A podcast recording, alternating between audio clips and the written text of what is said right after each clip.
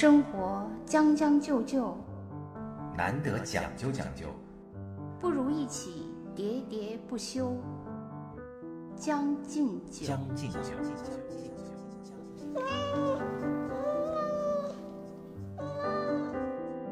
大家好，欢迎收听《将进酒》，我是江山。我是兔子。哎，你往前坐点，又远了。哦，好吧，我就怕你太远了，啊，要保持适当的距离。同事、朋友之间要保持边界距离，嗯。亲人之间也同样要保持。因为在这个录节目之前，兔子给我讲了一些他遭遇的烦心事儿啊，我有这么一个感慨。对，其实呃，我觉得那个边界这个问题真的很重要。就是我跟江山，我觉得我们两个是呃过犹不及两个代表吧。嗯 就是他是过，我是不及。啊，我记得那个，其实以前就是这个事情啊，嗯就关于边界的事情，其实很多。以前就是呃，还有一个词就是群己权界嘛，啊就是说个人和群体那个权利的界限，嗯其实也是这样。你跟那个亲戚的权利界限，其实也是这样，就是你就是人人和人吧，都其实应该有一个健康个体和个体之间，个体和群体之间，我为什么说我呃嗯。我是一个不急的那个人呢？我觉得我从小好像就是一个呃孤独的小孩儿。啊，因为可能我天生就是我，我和我堂姐就是嗯。一起在我奶奶家长大，我们两个呢两种性格，哎，就是两天生两种不同的性格的小孩儿。姐姐亲和力很强，对，姐姐亲和力很强，呃，就是奶奶呀、我的叔叔们啊，那个时候我叔叔们都还没结婚，在家里嘛，他们都很喜欢我姐姐。我呢，就是一个也不能说内向吧，但是嘴很不甜，啊，不会讨好人，啊，对，，不会讨好人的那样一个那个气嘟嘟的小孩儿。我觉得我小时候就是这样，嗯就是由于我呢本身，当然还是我本身的问题，就是我是一个嗯缺乏亲和力的，因此我也没有得到这个亲友之间的就是良性的这种回应。啊，因此，我从小就是一个呃比较孤独的小孩儿。呃，我跟这些就是亲戚呢，我在他之在他们中间，我没有感受到呃就是温暖。啊，就是亲人的这种关爱啊什么的，温暖呀没有，对，所以我和我姐姐呢，我们俩长大了以后呢，就是跟这些我的这些叔叔们啊什么。嗯就是完全相反的两个关系。啊我姐姐就是跟他们所有的人都走得很近，啊，我是几乎跟他们所有人都失联。形同陌路了，对，所以我就基本上是一个那个众叛亲离的啊，人，但是呢，我我觉得，嗯，就是呃凡事都有两面吧。就是像我呢，肯定我有的时候也觉得，呃，一方面我也觉得很孤独，因为也没有这些亲朋好友什么往来；但另一方面，我也省去了很多麻烦。啊，呃呃，但是我有时候也自我安慰，我就想啊、朋友是你自己选择的，可是亲戚你不能选，就是他给你安排上什么样就是什么样。好当然好了，但不好你也就我这样，反正不不管好不好，我一概就都没有关系。我觉得哎也就这样吧。啊你像我姐姐呢，虽然就是呃大家都很关爱她，但她其实也很辛苦，因为她要周旋到尤其到是这个长辈他们都老了之后嘛，他现在成了一个能力担当者，肯定什么事儿都得他来，是是是，而且他就是呃，不光是那个老人，就是呃孩子，就他的什么呃堂弟堂妹啊，什么各种事情啊，嗯。就他也要都去参与。其实我觉得他可能也蛮辛苦的，啊，所以其实你看啊，在我看来啊，我你特别啊有共鸣、是吗？我觉得对，我觉得其实没有什么高下之分，啊。就是哪一种你的性格好呢，还是说你的遭遇好呢，还是你姐姐的好？嗯我觉得就是看你每个人的个性，你乐不乐于享受这种啊？我嗯觉得这个很重要。我主要是输在了起跑线上，你你想那个陪跑吗？我我主要是能力不行。我跟你讲，我作为一个曾经的那个参赛和陪跑者，就不得不去周旋在这些亲戚当中的这么一个角色啊。嗯我是特别累、特别反感。我来那个简单讲一下我们家族的这个历史。我父母啊，他们都是当年支边去了新疆的，就是他们年轻的热血一代嘛，就是建立了这个兵团的这个绿洲啊，发展了这个国家的戍边呀、什么维护了，这这这这社会意义很大。但是他们跟这个老家的这些亲戚的关系基本上就疏远了嘛。我从小到大，我就基本上没见过这个老家的亲戚。嗯但是随着我后来我们小孩长大到内地来读书，在这个北京工作或者在内地工作，呃，就和老家的亲戚又逐渐的恢复，又开始重新建立起来联系了。但随着我在这个北京逐渐扎下根来啊，就相当于对这个老家农村的这些亲戚来讲，就相当于京都咱有人了，就不论什么事儿哈，不论来旅游啊。还是来看病啊，还是来孩子找工作呀、读书啊，七大姑八大姨的这些全都来了。嗯我家最多的时候，我就记得啊，家里头住了可能大概有七八个老家来的亲戚吧。当时我家里就就我就买了一套房嘛，以至于我都没地方住。我在办公室里买了一个睡袋，就真的在办公室。那他们不会问说你去哪儿了？就是我父母因为山东人还很好面子嘛，说我到外面什么朋友家去住了，啊同事家去住了，就这么去解读嘛。就真的是那种日子熬的我呀，咱们原来工作又很累，很疲劳，累一点倒没什么。关键啊，他就在那个心智上啊，就还让你受到一定的那种委屈，就他对你的工作各方面造成了很大的不便。举例来讲，我们家有一个亲戚，不说具体是谁了，万一亲戚听到了 还不好，说要来看我妈。然后呢，我妈也挺高兴啊，很多年就没见。那那几年我妈也退休了，在北京跟我爸就跟我在一起生活嘛。呃，说要来，我就跟她说，我说你无论如何跟她讲，让她订就星期六的票，这样我才能去接她呀。嗯坚决不在星期六来，某个星期二还是星期三，我记不清了。突然一个电话，我妈就打来，打到办公室来了，说、嗯那个谁谁谁，你那个什么表舅什么什么之类的，到北京了，快去车站接他吧。说人家都急了，不行了。就他认为北京就像他们村子里，五分钟从这头就走到那头了。然后他也不知道你这个请假或怎么样啊，要意味着多大的牺牲。嗯，那这种情况下，你只能请假啊，就你只能去接他呀。你就对工作各方面给你造成了很大的不便，这也没所谓。但是呢，由于他不理解你的生活环境，他们回去了之后，基本上没有一个人对我有好印象的。我听说的就是说都没有陪着他们去逛过街，去逛过公园儿。你说咱们那时候那么忙，我哪有时间呢？就管你们吃喝招待好住好不就行了吗？还得陪着你去玩儿去，还带着那些小孩儿来的，还得什么说连个动物园儿都没去，什么连个孩子衣服都没给买，都。你说咱哪能照顾得到那么多礼数啊？哎，其实我姐姐就是你说的这个特别周到办。啊，是就是就是都会照顾到啊，全程陪同，啊就是各种。然后，因为我有时候也被迫参与嘛，但是嗯我就是一个呃那个人形立牌，我就啊在旁边，没有任何工。我跟你说，刚嗯开始的时候，我还力图这么去做过。嗯一个两个亲戚的时候，嗯后来乌压压的大家族来的时候，你真照顾不过来。对，因为我我们我家好像因为主要亲戚都在天津嘛，反正就是京津之间往来还比较便利，嗯可能没有你那些就是忽然一下来那个很大的一个问题在于，你们家那个京津青年，他本身就是城市化的 城镇的这些居民嘛，至少大家的生活习惯和那个理念上差不了太多。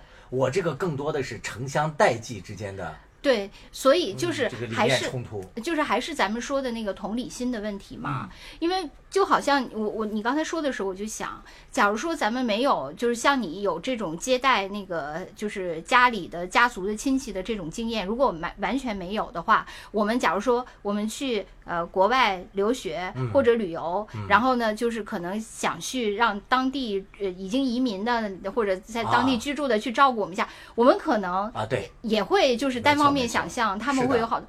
但是正是因为我们 成了夹心饼干嘛，因为曾经被那个对对对其他的，然后所以被人到加薪过对啊。去人家那儿就会想到，其实他可能也有各种各样的不便也不是一个万能的那个，虽然是 local 嘛，也没那么万能，咱们可能就会想到这些事情，但是这也是建立在咱们自己有这个经验的基础上，那些人可能确实没那些经验吧，就如果从。呃，就是同行之理解的角度去是想他们，别说亲戚们了啊，他们不理解加薪的遭遇。嗯我跟你说，就之前曾经有一度，就连我爸妈都不理解我的这个遭遇。嗯就当初我爸妈还在外地，没到北京来跟我住的时候，就不停的给我打电话，让我解决嗯他的什么兄弟姐妹家的孩子的上学问题啊，嗯家里那个穷那个那个借钱什么什么什么的这事儿啊，就不停的给我打电话。我当时在北京那时候买房，虽然说不贵吧，二十万付首付就能买、买一套房子，就但是你反过来想，那我那个钱借给他们的钱，我当时如果投资再买一套房子，那不赚了大钱了吗？对他们也应该想，如果你现在坐拥两套北京的房子，未来对他们的帮助也会比现在人家当时没那么。想，人家是顾及眼前嘛，就说我没有帮他们就很生气。有时候我确实也没钱呀，咱一个那个挣那个基本工作哪有那么多钱帮他？嗯然后就会这个抱怨声就会传导到我爸妈那儿去嘛。然后我妈有一次就给我打电话说，你那个为什么就不能那个多努力努力啊？说你帮了他们，不就等于帮了那个妈妈，就帮了我呀？你这那不就等于帮了咱们是一家人啊？他还在给我施压，哦，我的压力实在是太大了。我跟你讲，就是原来咱们那个同事的时候，我都曾经出现过那个斑秃嘛，嗯，就是精神压力太大了。那时候，呃，咱们单位也在改革，我当时不是还当了一个小头嘛，那精神压力多大呀！哎呦，我发现你那个 被内外压迫欺凌，特别惨吧？啊，从公司到家里。是的，当时对在公司里也是，也在当夹心但是我觉得可能是因为，就是呃，你妈妈对你的说的这些话，其实就是呃，你你家族亲戚的那个。各种观念的一个浓缩的代表，因为他们就是把你当成一个潜力股，一个绩优股，觉得你是这个家族最有能力、呃最有本领的人，因此那个就是就是你你的能力就像海绵里的水，越挤越有。大家好，我是北京电台主持人耿化，朋友们都爱叫我带货达人。这一次我代言的是一档生活脱口秀《将进酒》。由我的两位老友江山兔子出品，社畜日常必备，通勤路上首选，华语地区包邮。他们就以为我当初在北京那个工作嘛，在他们眼里就以为我是什么当时的中央办公厅主任。可能这么看我的，反正对我进行了的要求是达到这个水平的了。因为他们可能跟其他的这个就是亲戚间相比嘛，你确实是最有股嘛。我跟你说，就是这种痛苦的经历啊，延续了很长时间，大概得有十年吧。关键是我在我们家庭里这样成长嘛，所谓的家族观念也很强，我对我自己也不满意，认为我没能达到他们的要求，我自我施压。啊，对我我觉得我们都会有这个，是吧？我觉得我就是不行，我就是很差。就是达不到他们的要求，不能让他们满足。你是因为就是你那个达不到要求，就像我，我之所以开始就形形容我是一个众叛亲离者啊，因为我也是就是暗含着我已经达不到，我只是达到了破罐破摔的境界。不，我后来开始慢慢觉醒啊，我突然那个有几有几件事情就让我意识到，可能做的不对的不一定是我，也可能是这些人他们做的也不好不对。嗯，就是为什么呢？就我总觉得就是。呃，那这种关爱是不是应该相互的？后来我的自我意识就慢慢觉醒了。一个是我爸妈开始到北京，他们看到我每天咱们那时候工作早出晚归，早晨呃七八点就到单位去了，晚上有时候十一二点才能回到家，就累得非常疲惫嘛。周六日还要继续加班，那时候不是经常家常便饭的事吗？咱们这个 PPT 创作小组的人 同甘共苦过嘛，他们就会就是后来他们自己就先觉醒了。嗯，他们就开始给我们的亲戚讲说，孩子在这过的不是人受的日子呀。啊，哦，这个就开始给我一一点那个松压了嘛，减压了。另外一点呢，我就发现那些亲戚们到北京来之后，我照顾他们很好了，相当大的一部分亲戚对我也并没有好。就举个很简单的例子，就说也是某个亲戚啊到北京来了，就带了点土特产，其中有一个是叫什么，就是松蘑吧，就挺好吃的。然后我就说，哎，这个很好吃，我特别喜欢吃。然后我们家那个亲戚就特别就有点那个炫耀似的说，这个说在我们家那个那个那片山林里面，下雨天就随便摘，说一年说摘个一吨也能摘了，就是晒成干的也不知道有多少。说以后你们家就说这每年都给你寄。嗯。然后后来他到这儿来治病也好了，就照顾的也非常好。那还是我一次比较成功的招待经历。然后回去了之后，一根蘑菇也没见到，没有得到任何正向，没有得到任何反馈啊。我后来就意识到。他们为什么就是认为他们是把自己定义在弱势群体的这么一个啊位置，就可以毫无节制的向我索取，毫不思考反馈呢？这个也让我开始有点觉醒了。我觉得可能还是因为就是他们呃只就是说只见识到你好的一面，没有见识到你辛苦的一面，就跟呃你爸妈还没有来跟你一起生活的，所以他就觉得你是一个呃可以无限制，你是一个富矿嘛啊。啊，所以就随便榨取自来水一样打开就对，没关系，这个对你来说就像我就是说，如果我们没有同样的经历，我们可能就是对，比如说在海外的亲戚也有可能有类似的。期待啊，而且觉得呃，我那个山中无所有，我拿我没什么可回馈你的，反正你也不。但是我已经强烈的表达了对那个的喜爱。他可能觉得你也不差我这点儿。他不是，他无数次的跟我说过，就我们那有段，我回去一定给你寄。连我们送他上车走的时候，他还要了我们的地址，说一定要给你寄或怎么怎么样，信誓旦旦。哎，其实我就是觉得。呃，这个就跟我那个以前的病友的那个特别不一样。嗯，我记得我以前那个病友，他是跟咱们一个同事一个地方的，就那个雅克什啊，我知道。对，然后他就是呃，黑龙江的嘛。对，他是做那个草原上收奶的，啊，就是他每天那个凌晨的时候就嗯去各个地方去收奶，就干这个工作的。后来我们虽然就短暂的在医院里就住了大概可能有十天嘛，在啊一个病房里，然后后来我们分开以后，他好多次就是跟我说他要给我寄那个初乳，就是他们那儿最好的那种。初乳嘛。对，他就他好多次说要给我寄。你，看这个陌生人都能给你是啊，其实我给过他什么，我什么都我们就是对，所以同你房之谊对，所以你理解我的失望了吧？因为还是咱们说的那个预设的问题嘛，啊他觉得既然我们是亲戚对，啊，就是因为这个你就应该的。对，因为这个跟那个中国的这些传统的文化，就是说我们是一个家族的，就是在这个家族里有能力的人就应该帮助、你。你知道以前那个还有，比如说一个呃那个就是对，还有农村或者是什么呃各种宗族要建一个那个啊宗族的学校，还有、啊就是对，就是比较大的宗族要建一个学校，然后让这些孩子来读书啊然后还有就是你穷一些的没有，你可能就是说我我那个牺牲几个人的那个前途，然后来供给一个人。啊当你家没到这个地步。对，嗯所以就是基于。种种种种的这些积淀，他们就觉得只要这个家族出来一个人对，我向他索取都是理所应当的，因为我们是因为他觉得这个成本就是血缘成本，我已经付出了。对你说的这点呢，就是我为什么花了那么长时间在前面讲了我父母他们的经历，为什么要去新疆，是因为我从我成长的这个过程当中，他们没有付出过任何的一点点的关怀，可能连个糖果都没有过。嗯，就是但是他那凭什么他们要来索取我？，不因为他这个是 DNA 赋予的，就是他因为觉得他觉得我们是有可能血缘是我爸爸妈妈欠。他们家的，或者是我爷爷奶奶。不，他不是从人情上想的，他就是从我们有血缘关系，我们是亲戚，对，哎，那既然是这样的话，你们是亲戚，你向我索取，那你为什么不关爱我呢？因为他觉得他已经付出了这个成本，我是我们是亲戚，你是 你是富亲戚，我是穷亲戚，富亲戚就要帮穷亲戚，这个就好像说那个就是。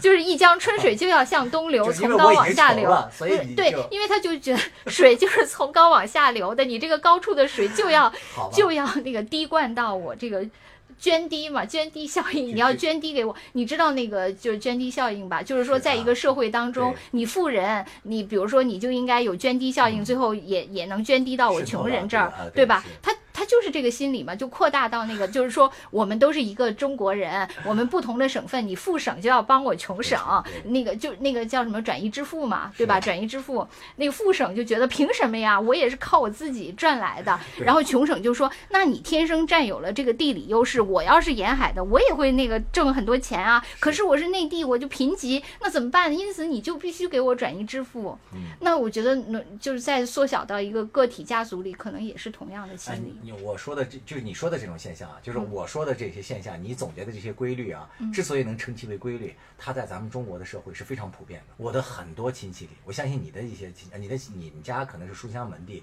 受到的教育素质还比较高，还大家不太有这种，还比较强调自强自立。像至少我的这些亲戚里，有很多是来自。农村啊，或者是呃，就至少教育程度不太发达的地区，很多人都持这种态度。就甚至有一些特别亲的亲人里，他也有这个态度，就觉得我穷你就得什么都得帮我，你有钱你就得无休无休止的帮。他不管你我帮没帮过你，嗯我不思考这个。对呀、因为他觉得他天生具有这种权利，他的权利就是因为我们是亲戚，他的权利就在这儿。我可以帮你，我也帮过很多很多我的这个亲戚，不论是表弟表妹还是什么远方亲戚，帮过很多很多。后来我发现啊，他们拿到我借的钱之后，过的生活比我潇洒多了。哎，我还可以继续用那个转移支付来、啊 来那个回应你，因为我咱们上次不是说到那个住院率的问题吗？嗯，就是你在那个需要被转移支付的省份，嗯。就比如说我我原来我有个同事，他妈妈在那个长沙，长沙就是住院才好，嗯对。住院才报销比例高，高所嗯。所以当时那个他他在香港，他就跟我说，哇，内地现在那个福利这么好，嗯。就随便住院，然后那个就药物什么对随便都对，特别好。然后他就说，谁说那个内地不好？但是你知道，在北京其实住院就就很很难难嘛，对。就是一一床难求嘛。是的。其实这个就是你被支付的省份，你反而比这个需要支付给别人的就过得好是社会现象都是？这样嘛，这对才不是真正。而且你同样，你说你亲戚得到了帮助，他反而没觉得应该回馈。那你说他借了我的钱之后，第一，他没有去那个努力的创业，至少他工作的那个艰苦程度远不及我的一半儿。那你说被那个转移支付的省份，他觉得他应该回馈转移支付给他的省份吗？他不觉得呀。是第二啊，就他过的那个日子啊，比我潇洒多了，天天喝酒吃肉不是招待朋友。不是我刚才跟你说的，就是我举例的这个住院报销的，其实也是这个问题啊。嗯你包括那个前前一阵儿不是说那个什么，就是有一个公号就揭发，其实很多新闻报就揭发那个贵州独山县、啊是的什么几百亿去盖，对那个就是这样啊。建设那些，嗯，对吧？那你说他们如果单看那一浓缩，它也很不错呀，好，天天，而且不是说很多那个地方的建筑都特别富丽堂皇嘛？但是它确实，你要站在他角度，他确实有理由。就像我刚才说的，那你天生占有了，就是你天赋异禀，你就聪明，你就能干，因此你就要贡献的多。你在沿海的位置，你那个呃改革开放前沿率先得到了优惠的政策，率先富起来了，因此你就要帮。我住在穷山恶水，我就是富不起来，那你就应该帮我。咱们既然是一个国家，咱们既然是一个家族，我说的这些不不太懂事的亲戚，我觉得比这个国家的这个还要过分。就是国家的它的这个逻辑是什么？就是原来确实国家是一盘棋嘛，资源是大家共享的。人家觉得家族也是一盘棋嘛。家族，我和你都这么多年没有任何关联，就是就是因为我到了北京了，我现在开始稍微这个有点地缘优势了，我就得为你无休止的服务这么多。我跟你说，来找我帮忙的，不但有解决这个这个借钱的，这还是最简单的，招待的也都好说，找医院的也行，还有一些孩子上学要选专业的，就是还有一些什么。那个在当地受到了欺负，要找最高人民法院的，就什么都有，就恨不得就是我说嘛，中央办公厅主任才能满足他们的需求。我觉得就是呃，刚才说的那个，比如说各个省份，它其实是有一个中央政府在协调这个事情，但是那个家族它没有一个，比如说大家长，但是它确实有一种隐形的那个文化、隐形的这样的一个人情在控制这些。对啊，而且呢，就是说他，因为他的他不需要那个付出成本，因为他就觉得这个是是应该的嘛。你刚才就说到那个词嘛，就说你觉得你众叛亲离嘛，咱们绕回来这个弯儿，我觉得挺好的，是因为我作为一个参赛者，在中间这个呃奋斗了十多年的，最后的结果我觉得是臭名昭著。我觉得我在我们家亲戚里真的已经是这个名声了。我我不是说我后来觉醒了嘛，刚才讲的就是由于那几个原因嘛，就是一个是我意识到那个亲戚并没有那么需要，就是就不懂得回馈嘛。嗯，还有一个就是我父母也发现我很难，也也给我松绑了，不需要我帮着他。还有一个很重要很重要的原因，各位好，我是中央广播电视总台主持人沈听。面对快节奏、高强度的工作生活，是要放松心态、将就应付，还是努力讲究、全力以赴？每个人都会做出自己不同的选择。就好像法国作家加缪所说的那样：“Life is a sum of choices。”人生就是由无数个选择组成的。到底是选择将就还是讲究？欢迎收听江山和兔子为大家带来的生活脱口秀节目《将进酒》，每周一、周四准时更新。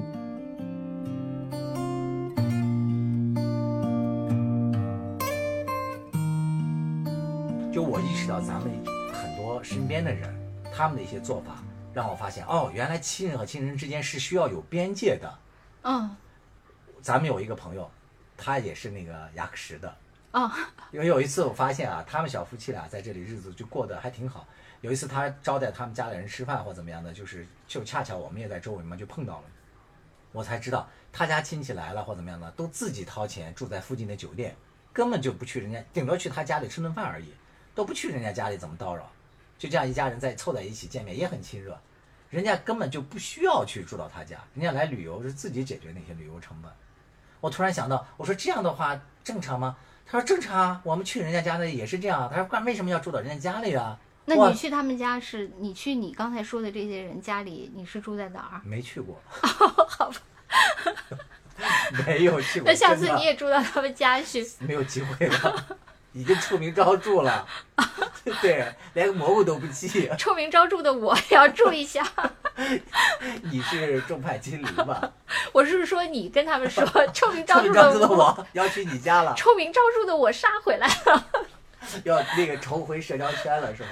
呃，我觉得还有一个原因啊，嗯就是说，呃，一个是那个亲戚他不不用付出成本嘛，嗯就是所以他愿意，因为他比如说他求呃求朋友啊或者怎么样，他可能就觉得他需要回馈，嗯。但是亲戚，因为我刚才说的就是有这种隐形的这种文化和人情的这个传统，他就觉得他不用付出成本，你必须得帮我，啊因为咱俩有血缘，所以这种就不需要 那个呃做 deal 的这种，当然好了，对吧？他嗯肯定愿意嘛，就是嗯这种，所以这个。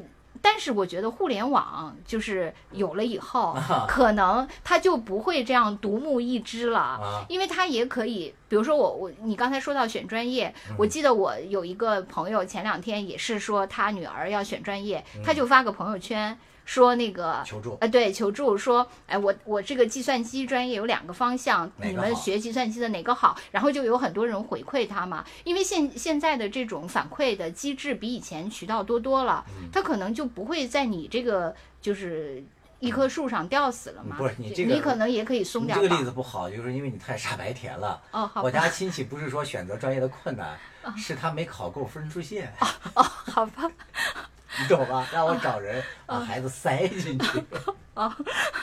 那我又幼稚了，对呀、犯了幼稚病。啊、对，你又寄希望那个科技改变那个。对我我是希望这个信息流通的方式可啊以那个啥。不过我后来也想过啊，你说是不是因为经济收入决定的这个问题呢？因为我家的这些好多亲戚啊，确实是呃没没这个那么有钱，就相对的可能过得还不是那么好。你让他出来，可能支付有些是这样，但是那些也有一些人有钱，但是他也不去住，就他一那可能还定要来你家挤着或者怎么样的，还不只是我家亲戚啊，嗯我爸。原来有一个战友说，他们也经历很相似。有一次到我家来做客，说这个说起来老家亲戚来这个事儿，他说他家里最多的一次就是八十平米的房子里住了十六七个人，就是说他说都不是一床的人。就我早上要回去之后，因为他夫妻俩也得出去借住啊，是一地的人就跟那个以前的绿皮火车上那样嘛。啊，对，啊就只要能有个平面的都躺着人。他说，哎，他家走完之后，他家那个卫生间都变成了那个公共，还是比较变成旱厕了。你说是不是和这个？对，还是因为我嗯觉得就是因为他不需要，就是说，第一他呃就是麻烦你，他不需要回馈，嗯是吧？当然有的人会回馈，但是他觉得我不回馈你也没什么可说的，我回馈那是我比较呃人情练达，但不回馈你也没有什么可说的。我觉得这个是他们很多人的想法。另外就是说，你说到有钱没钱的这个问题，嗯，他是觉得我既然可以免费住在你那儿，我为什么还要自己花钱？我觉得他肯定是这个逻辑啊。对，对吧？因为他们的认知，就不管怎样，到北京觉得消费还是挺高的，嗯是吧？他尽管他也不是付不起，但是他能省下这笔钱，他为什么不能不省呢？对吧？对，所以其实综合起来，刚才大家说的这些现象之后啊，我就其实刻意让自己做了一些事情，就是一方面就是刻意让自己臭名昭著，就把自己的这个恶名打出去了，就是这个人不欢迎这些事儿来再骚扰，因为我觉得啊，就是你如果为了一个所谓的好名声。就去承担这些责任，你付出的成本太高，就是无限的嘛太高无限的。嗯，你自己的亲妈的什么亲姨、亲舅、大爷、姑姑什么的都都来了之后，你以为这就 OK 了吗？没有，他们还有儿子、孙子、孙女。对，你以为完了吗？没有，你还有表舅、表姨、表弟、表妹、表外甥、表什么，无休无止，真的是没有穷尽的。所以我我其实知道你已经画了一些边界了就是我觉得你这个边界呢是他们就是不跟你，他他要贴到你，但是呢你以手推松约去，对，就只能约去。对就是说你你的！你只你他不跟你有边界，但你要跟他有边界，你拉开了，这个是一点。另外，我觉得你还是画了一个范围，嗯尽管你说你已经就是走上了众叛亲离之路嘛，啊但是实际上我也知道，就平时跟你交流，你还是肩负着各种使命。但是呢，你就是像那个缩小了范围对你就像孙悟空似的，就是画了个圈儿。量力而行对。我的那个呃直系那个啊姐、是姐妹、姐弟、呃兄兄弟姐妹及他们的孩子及他们的女朋友 及他们未来的孩子还管，是不是？你现在这个圈儿我给你画的精准吗？对，其实与其说我彻底的把那个边界给思维啊给改了，不如说其实我是把边界范围 给改了，因为我觉得还是要量力而行。嗯，在很早之前，就是中国那个春晚，就是中国人收看最高的这个，就春春节晚会嘛，有一个节目，就郭冬临演的，就什么有事儿您说话。我脑海中经常就浮现出那一面，那个人不是就是死要面子活受罪嘛，就为了不让别人说自己不好，不论什么都说那个没事儿，有事儿您说话，就扛着去排队啊、买票啊或者怎么样的。嗯，就是我是嗯给自己松绑了，我觉得就是做人还是真实一点。吧，就不要那么虚荣了，也不要那么碍于面子啊，就还是要做一个一定程度的社会主义新型人际亲戚那个关系下的一个建设者。咱不能做到的，就别去那么刻意因为。我我觉得刚才你说的这个吧，其实你是对你的整个的能量。就是嗯。做了一个相对理性的一个判断，是的。可能我的能量的发射发光对我发光发热的辐射范围，可能就是在呃我姐姐哥哥以及他们的孩子，以及他们孩子的女朋友，我就已经及他们未来的孩子，我的能量已经就是历尽于此了吧？是啊对，我觉得你你做了一个比较精准的一个考核吧。当然了啊然后就是，但是我觉得另一方面，恰恰也证明了我们是负责的人嘛。是啊，就是你，因为你觉得我的能量就能没错发到这儿，我才能把这个范围内的所有的人，我都呃，对我觉得确实是。像我呢，我是那个因为 特别想负责，所以特别害怕开始。啊，嗯，虽然我说我已经众叛亲离了，但是 对啊，但是你也和我一样啊，你对也在勉励的那个做一些对事情。，但是比如说像我姐姐要有任何事情，啊就是我堂姐，因为我俩一起长大的，真的她有任何事情，我都再呃再麻烦，我就是可以一。就是天天日日跟他每天几个小时的讨论，连续讨论一个月，讨论两个月，我都可以嗯帮他去陪他做任何事情，我都是可以，因为我觉得这个东西我义不容辞是的，啊，所以我觉得我们还是愿意负责的人才会是这样嘛。对，咱们是因为要把事情做好，是吧？嗯你否则的话，你就算是表面上应承了那么多事儿，但是实际上你能力又达不到，最后把你自己搞垮了，最后你还是帮不成这么多忙，你还很烦恼，何必呢？对，所以我觉得还是说，呃，就是真的是量力而行，对因为这样的话才能 发挥最大的光和热。是啊，你说我就这么一个小脑袋瓜，我为了发光，我都搬秃了。你如果再让我照得什么那个大厦、什么广厦什么的，我得全秃了吧你？就是变成郭冬临，那郭冬临为什么是对，为什么是光头？就是因为他想帮的事儿他想发光发是热？，所以给大家松松绑啊！如果你也想那个让自己稍微轻松一些的话啊，有些该说不的，就是还是要说不。对，那个其实是为了更好的帮助别人，照顾别人。嗯，你看兔子和那个江山，我俩今天吐槽一番，其实我们自己也松压了一些，减压了一些了，是不是？对 对对。啊，赶紧回家打电话，say no。